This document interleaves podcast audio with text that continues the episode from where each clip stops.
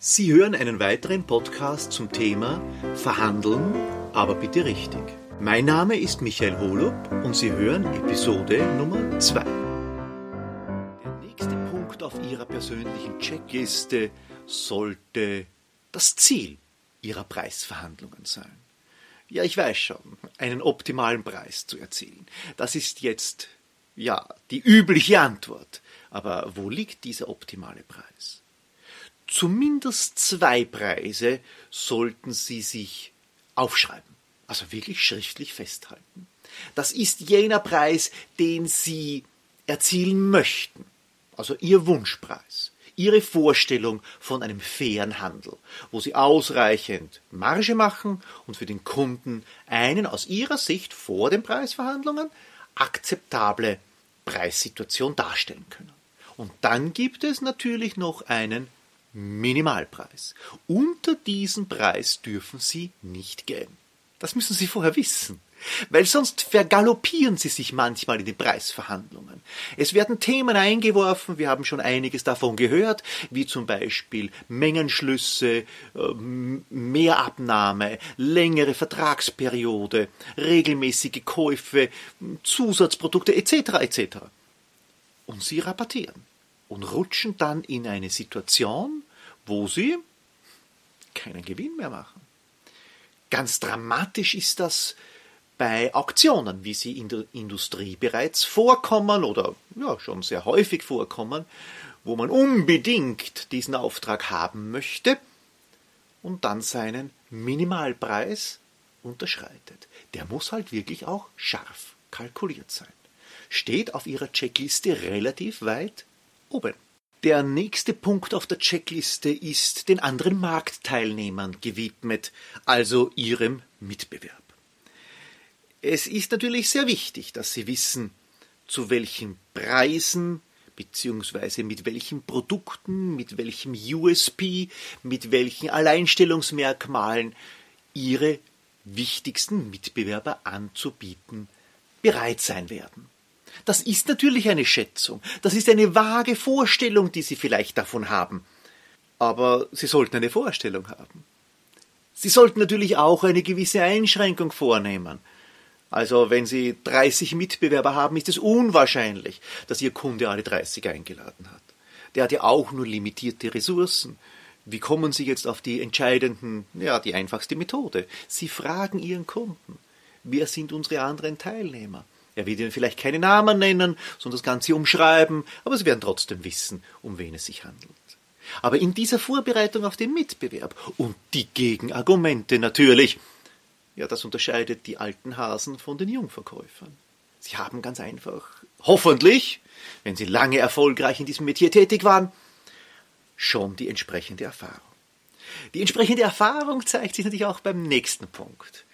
Mit wem treten Sie in Preisverhandlungen? Das ist eines der spannendsten Themen überhaupt, weil es zeigt erstens einmal die Wertigkeit, die Ihr Produkt, Ihre Dienstleistung bis zu einem gewissen Grad natürlich auch Sie selbst für den Kunden haben. Also wenn Sie eingeladen werden in Wolfsburg bei Volkswagen von der zentralen Beschaffung und der Chef der zentralen Beschaffung führt die Verhandlungen mit einigen seiner Mitarbeiter, dann haben Sie es wahrscheinlich geschafft, ziemlich weit oben in der Hierarchie bei Ihrem Kunden zu sein. Wenn Sie hingegen vom Junior-Einkäufer zwischen zwei Terminen für zehn Minuten einen sogenannten Time-Slot bekommen, dann wissen Sie auch, wie wichtig Ihr Produkt für Ihren Kunden sein könnte. Immer gilt es allerdings auch, und damit sind wir beim nächsten Punkt auf der Checkliste, eine Beziehung zu Ihrem Gesprächspartner aufzubauen. Nun, jeder Einkäufer und auch jeder Inhaber in seiner Funktion als Einkäufer scheut natürlich das Beziehungsmanagement der Verkäufer wie der Teufel das Weihwasser. Weil eines ist klar, je mehr Beziehung ich zu einem anderen Menschen habe, desto schwerer fällt es mir, dann harte Preise zu verhandeln. Das gilt für Einkäufer, aber Achtung, das gilt auch für Sie als Verkäufer. Beziehungsmanagement ist eine Münze mit zwei Seiten. Der nächste Punkt auf Ihrer Checkliste lautet, wo finden die Verhandlungen statt? Nun, Sie werden sagen, das kann ich meist nicht bestimmen, das bestimmt der Kunde, und das ist zweifelsohne richtig. Aber im Detail liegt dann der Unterschied.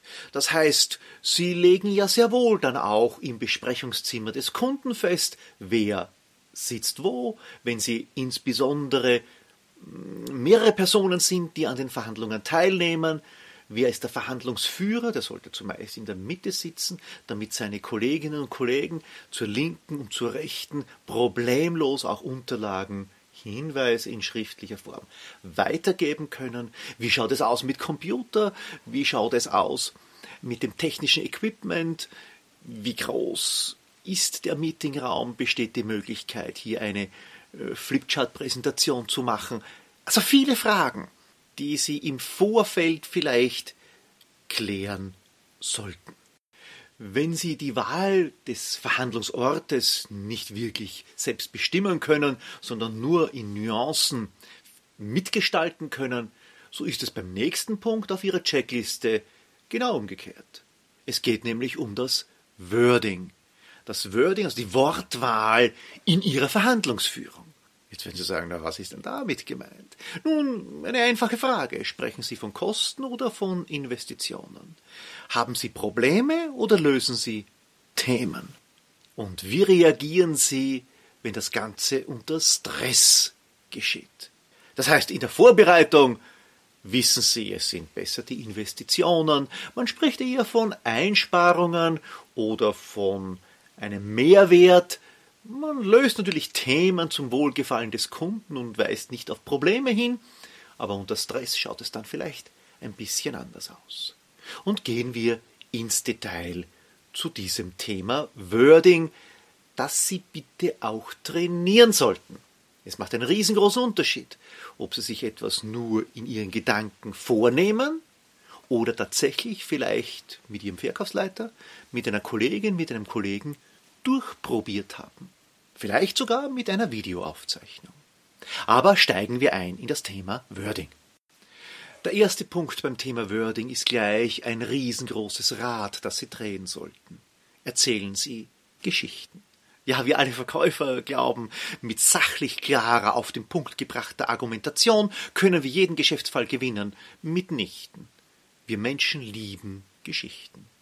Erzählen Sie Geschichten. Erzählen Sie Geschichten über Ihre Produkte, über die Vorteile, über den Einsatz der Produkte bei anderen Kunden, ohne deren Namen zu nennen. Und dann können Sie Ihren Kunden, Ihren potenziellen Kunden Teil dieser Geschichte werden lassen. Mit einem einfachen Satz. Stellen Sie sich vor, auch Sie können diese Vorteile schon morgen durch meine Produkte erhalten. Wir Menschen lieben diese Geschichten und sie bleiben als Bilder im Kopf erhalten.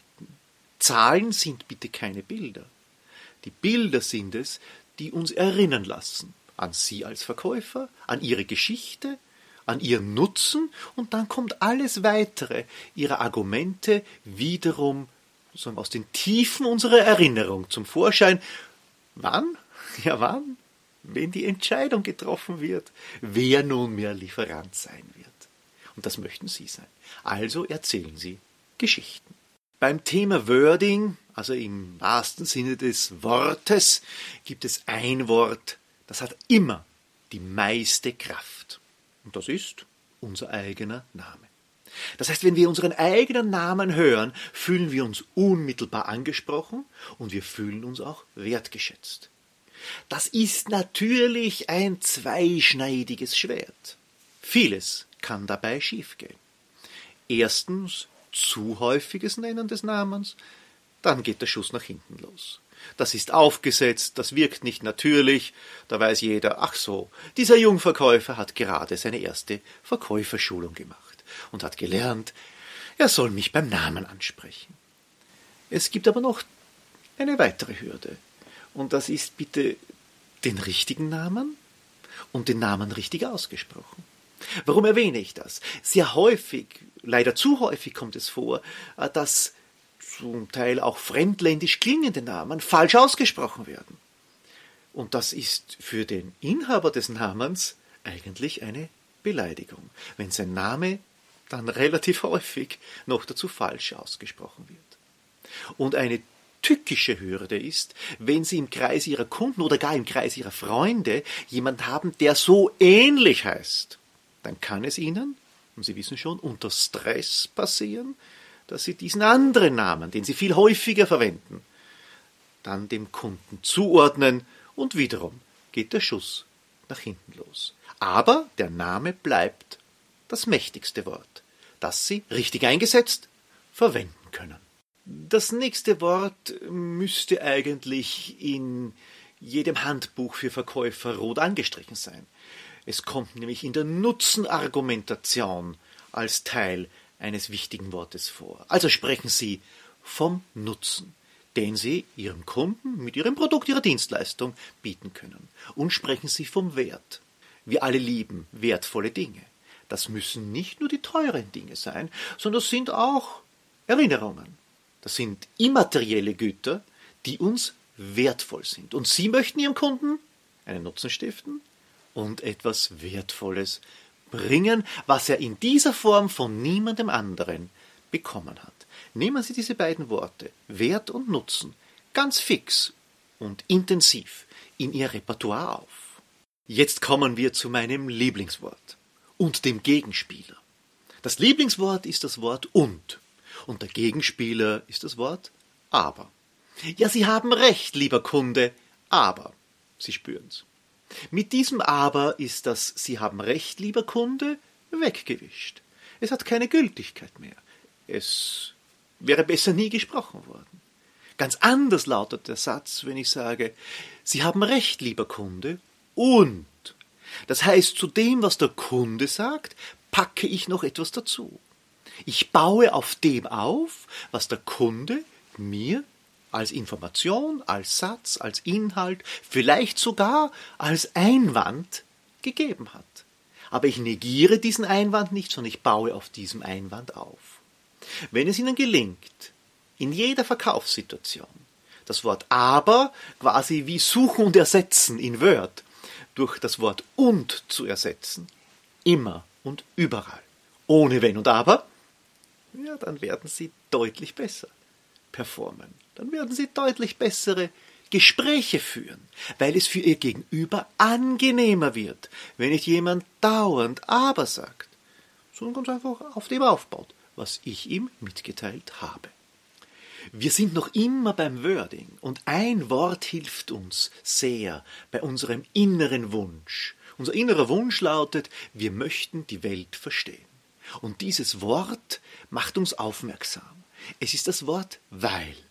Also wenn wir weil hören, dann erwarten wir eine Begründung. Wir haben großes Interesse an Begründungen, weil wir es verstehen möchten. Wir möchten einen Preis verstehen, wir möchten eine Leistung verstehen, wir möchten den USB, den uns der Lieferant liefert, verstehen. Wir möchten verstehen, warum wir gerade bei diesem Verkäufer jetzt kaufen sollen. Wie mächtig dieses Weil ist, hat ein Experiment gezeigt. Das Experiment war sehr einfach aufgebaut. Bei einem Kopiergerät hat sich, denken wir an unsere Studentenzeit, wo wir Hausarbeiten kopieren mussten und im Copyshop hat sich eine Schlange gebildet. Und eine junge Frau hat versucht, sofort dran zu kommen. Und sie hat als erstes einmal nichts gesagt, sondern wollte sich ganz einfach vordrängen. Das funktioniert natürlich nicht. Hallo, hinten anstellen. Wir alle warten, wir haben es auch eilig und so weiter und so fort. Als nächstes hat dieselbe Dame wiederum bei einer Schlange eine gute Begründung geliefert. Ich müsste bitte ein paar Kopien machen, weil mein Abgabetermin für die Diplomarbeit in einer Viertelstunde ist. Eine gute Begründung und sie wurde vorgelassen. Soweit so klar. Aber jetzt wurde das Experiment dann noch einmal erweitert. Dieselbe Dame, wiederum eine Schlange vor dem Kopiergerät, ist hingegangen, ich müsste bitte vor, weil ich ein paar Kopien machen müsste. Ja, das ist eine lustige Begründung, nicht? Ne, alle stehen dort, um Kopien zu machen. Dafür steht man vor einem Kopiergerät. Und sie wurde trotzdem vorgelassen, weil eine Begründung geliefert wurde. Also nutzen Sie die Macht der Begründung. Auch ein Alleinstellungsmerkmal, das Sie haben, von dem Sie überzeugt sind, das für Sie persönlich so mächtig ist, sollten Sie noch einmal begründen. Weil. Und dann, ja, dann geht das Herz des Kunden auf, weil er hat es verstanden. Weil. Ein wunderbares Wort. Nehmen Sie es auf in Ihr Wording. Das nächste Wort im Themenkreis von Wording kennen wir alle, so wir schon gut ausgebildet sind, aus der Terminvereinbarung. Normalerweise, wenn wir einen Termin ausmachen, haben wir zwei Optionen. Wir sagen es in etwa, lieber Kunde, ist es Ihnen lieber nächste Woche Dienstag um 11 Uhr oder bevorzugen Sie Mittwoch 13 Uhr. Das heißt, hier eröffnen wir Optionen. So scheint es. In Wahrheit allerdings schließen wir alle anderen Optionen aus. Wir reduzieren mit einem einfachen Wort, mit einem einfachen Satz auf zwei Optionen, die uns beide recht sind. Und das ist im Verkauf ein ganz ein wichtiges Instrument, den Fokus auf weniger, aber noch immer die Wahlmöglichkeit für den Kunden zu bringen. Das nächste Thema im Wording sind unsere Sinnesorgane. Jeder Mensch hat einen bevorzugten Sinn, also entweder sehen, hören, schmecken, riechen, fühlen. Und diese Sinne sollten Sie ansprechen. Wenn Sie sehr gut sind in diesem Bereich, erkennen Sie bei Ihrem Gegenüber auch den bevorzugten Sinneskanal. Aber das würde im Rahmen äh, dieses, dieser Ausgabe zu weit führen. Idealerweise sprechen Sie eine breite Palette von Sinnen an. Wir haben schon öfters über Neuwagenverkäufer in dieser Ausgabe gesprochen und das können Neuwagenverkäufer natürlich besonders gut. Fast automatisch setzen Sie sich einmal in ein neues Auto hinein. Das hat einen eigenen Geruch, den nehmen Sie wahr. Dann vielleicht noch der Geruch nach Leder. Das sprechen Sie an. Und der Kunde fühlt sich wohl. Er spürt das neue Auto. Er spürt, wie angenehm es sein muss. Und dann setzt er sich in den Sportsitz und fühlt das Lederlenkrad und die Sitzposition wird eingestellt. Das körperliche Empfinden in diesem Bereich. Und natürlich auch bei den Geschichten, die Sie erzählen. Vielleicht erzählen Sie diese Geschichten in Bildern. Das ist für den visuellen Typ natürlich sehr leicht vorstellbar. Also alle Sinne anzusprechen, ist im Bereich von Wording immer ganz, ganz wichtig und hilft ihnen, selbstverständlich, aber auch ihrem Gegenüber. Wenn ihr Gegenüber in jenem Sinneskanal, der sein bevorzugter ist, auch angesprochen wird, fühlt er sich wohler. Und das ist ihre Zielsetzung.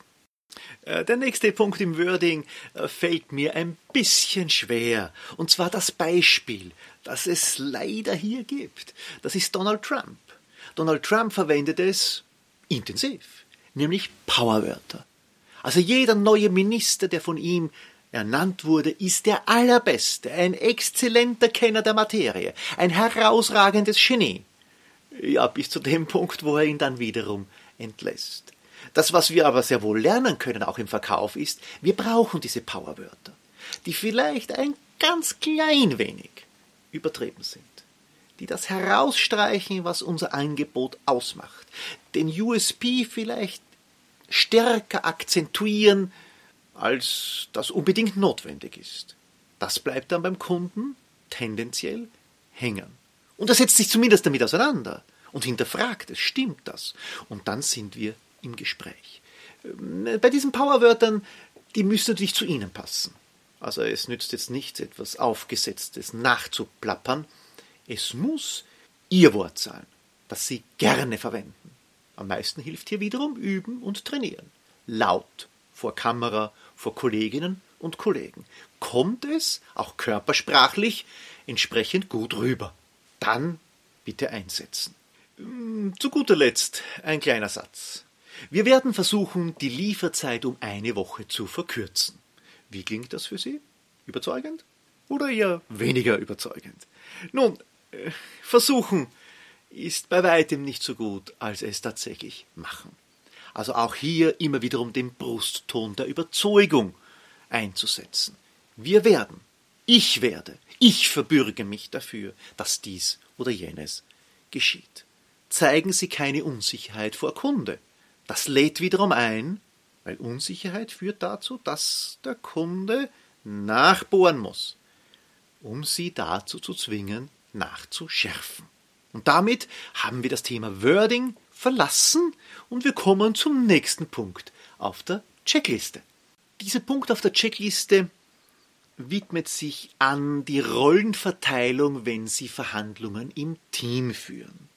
Verhandlungen im Team werden dann geführt, wenn es eine bedeutsame Verhandlung ist, selbstverständlich.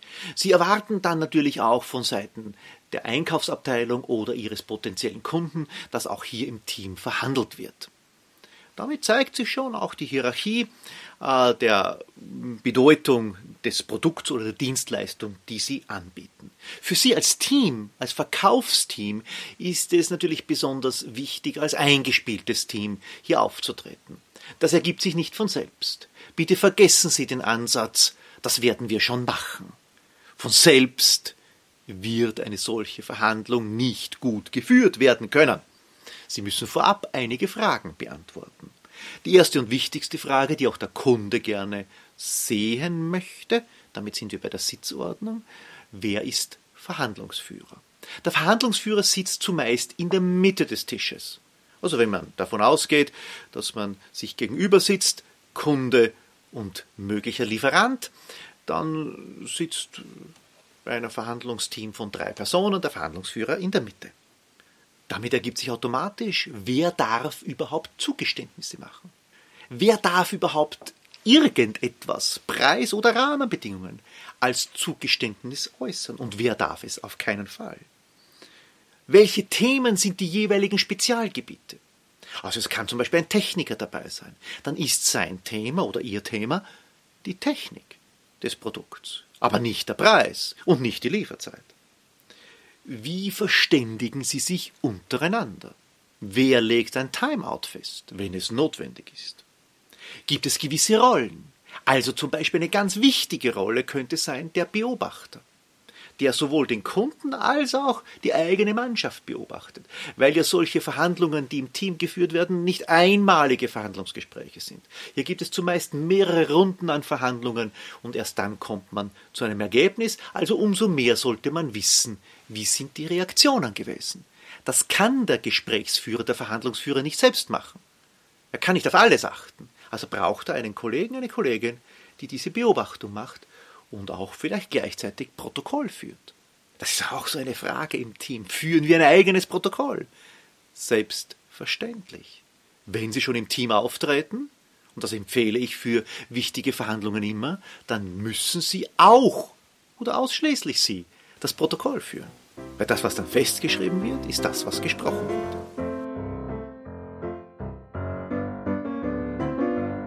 Bleiben Sie mir treu. Bis zum nächsten Mal, Ihr Michael Holu.